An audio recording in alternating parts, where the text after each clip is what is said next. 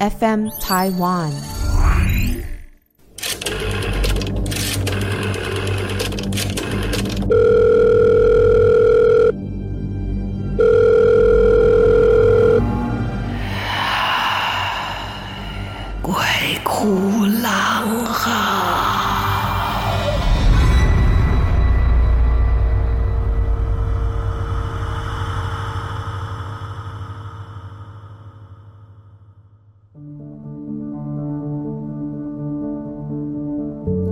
大家好，欢迎来到鬼哭狼嚎 Podcast，我是狼祖云。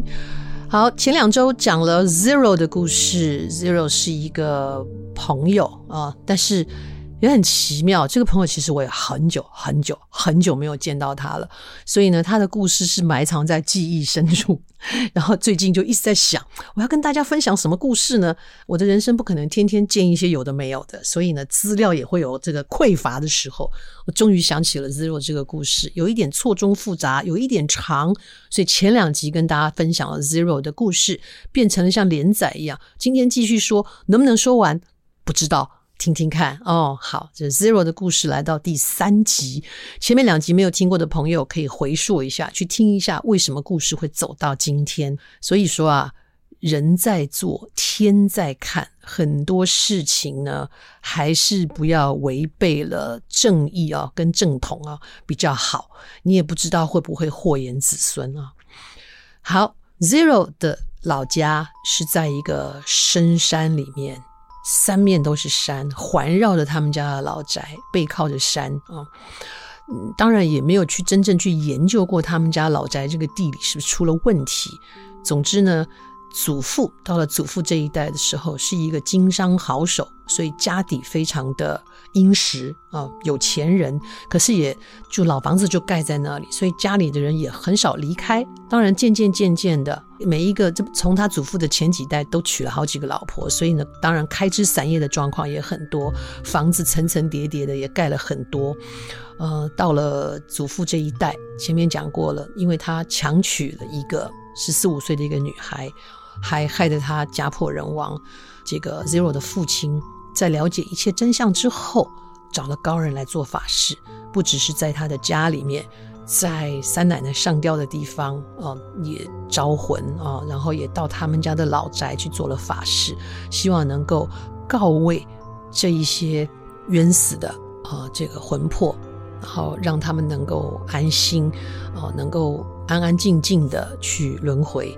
本以为这个法事做完就没事了啊，哪知道后续发生的事情也很诡异啊！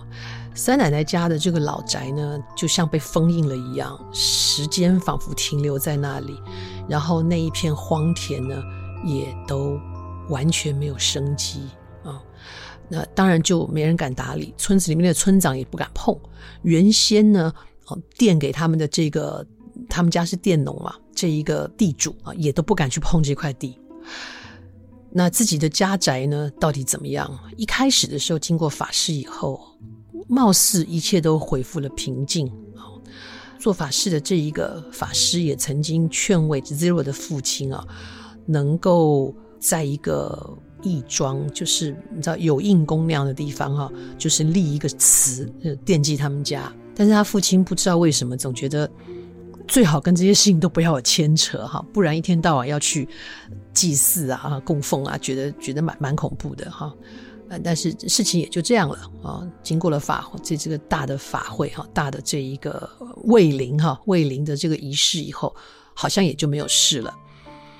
祖父呢，用一个这么算是真的有一点令人觉得羞耻的方式离世以后，Zero 的父亲等于就是当家做主了。哦，那其他有一些家人，也有一些就搬离了这个老宅，因为真的觉得发生这样的事情，有点这个家有点待不下去啊。毕竟发生了这些事情，但是因为他要当家做主，要接下家中的产业，所以还是继续住在那里。然后之后，Zero 也也出生了哦，Zero 也出生了，也就在那个家宅里面。然后 Zero 说。到底确切发生了一些什么事情？其实他自己也不是弄得很清楚。但是他小时候的确在那个房子里面总觉得这个房子不管是在艳阳高照的夏天哦，房子里面又特别冷啊，到了晚上更不用说。然后一直到 Zero 已经到了三四岁的时候吧，然后半夜模模糊糊的爬起来上厕所。那以前的老宅厕所都要走到屋子的外面啊，都那个时候还没有那么现代化，都要走到外面茅厕，就是要走到后屋去，迷迷糊糊的就走到后屋去上厕所。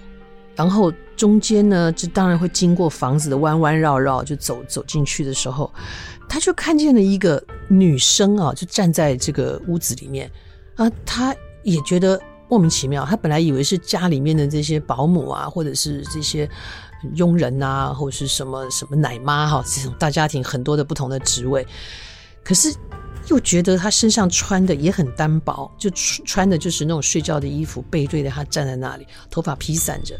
他还想说，嗯，怎么三更半夜有人跟他一样不睡觉？他还大着胆子喊了一声，呃，喊了姐姐阿姨之类的啊，就你怎么会在这里啊？他本来以为呢，这一个家里面的人会带着他去上洗手间，结果那天晚上他就被吓得发烧了，他就真的就看到了一个披头散发、身上都是血的一个女人转头看着他，看着他，而且眼神不善。那他才三三岁多啊。被吓得尖叫之后，也就晕了。晕了以后，家里面能听到叫声，噼里啪啦跑出来。父亲跑出来看，就看那个小孩晕在那边，还有一点口吐白沫，也不知道发生什么事情了。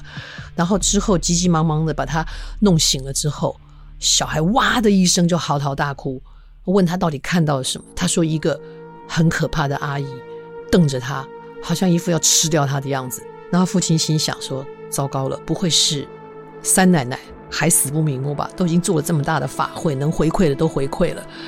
但是这个事情就发生了一次之后，久久也不曾再发生。后来他们就把，当然这个出事的那个房间，就是他祖父原先住的那个正的房间呢，事实上已经封锁起来了，也贴了封条然后，也也做了很多事情。然后结果大概在 Zero 还不到四岁的某一天半夜，他又醒来了。可是。他自己在形容这个记忆的时候，他说他其实真的不太清楚，他只模模糊糊中间好像有人叫醒他了，他就起来了。起来以后，应该他觉得他自己应该是要去上厕所的，可是偏偏腹中没有尿意，然后他也不知道为什么，模模糊糊的就走到了从前祖父的那个旧房间。那个房间已经被封印了，也就是说封条也贴了啊，什么该贴的符篆也贴了。他虽然个小小的。然后也不知道从哪里搬来了一把椅子，然后就站在那个房子的门口，开始把上面贴的东西一张一张的撕下来。他也不知道那是什么，而且他感觉自己在做梦。他就把那些东西一张一张的撕下来，撕下来之后还不打紧，然后这些被撕下来的东西呢，他又把这个小板凳搬回去，把他怀里面抱着这一些大大小小撕下来的东西呢，就一咕噜的带到茅房里面，就丢掉了。以前的茅厕是，只要就挖一个很深的洞，不会有人去检查下面是什么东西，他就丢进去了。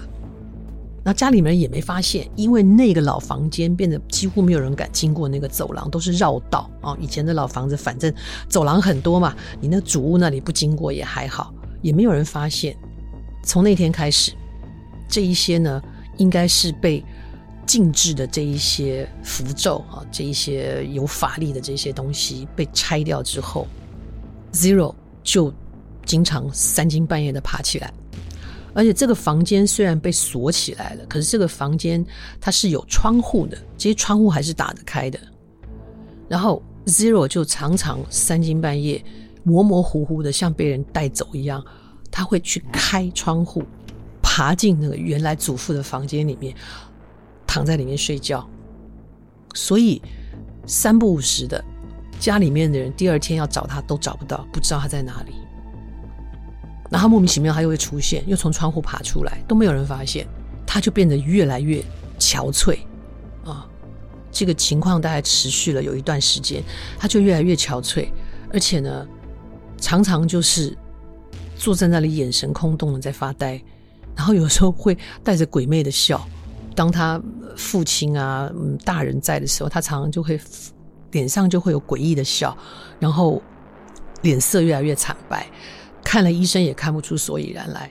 直到有一天，一样就是三更半夜的时候，他又像是被谁牵引的一样，跑到原来祖父住的那个房间里面，然后就躺在那里，然后是被一个从别的县市晚归的一个家里面的长工回来的时候，就看到他的小少爷就是 Zero 这样子像做梦梦游一样，就走走走走走，他觉得莫名其妙，就跟上他，他才发现他从其中一个窗户就爬了进去。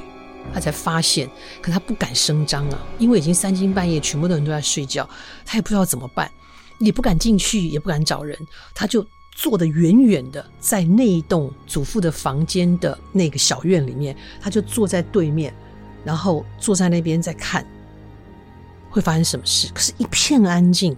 然后到了天快亮的时候，就看到 Zero 小少爷呢，自己又从窗户爬出来，又像梦游一样回到自己的床上。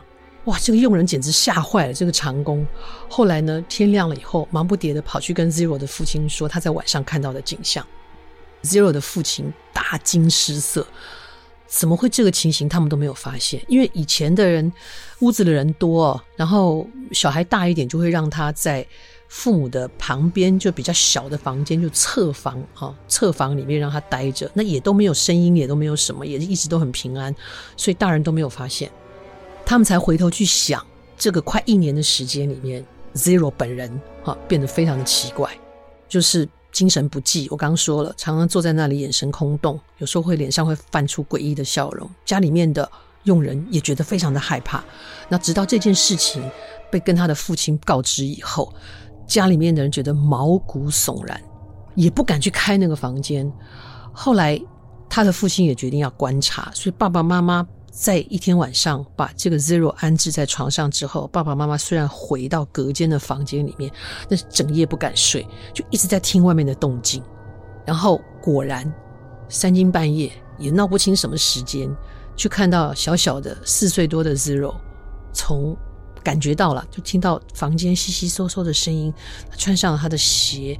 然后窸窸窣窣的推开房门，然后经过他们的房间门口就往外走。夫妻俩在后面偷偷的跟着看，爸爸妈妈偷偷的跟跟跟跟跟，就看到他去了祖父的房间里面，爬窗进去，就没有声音了。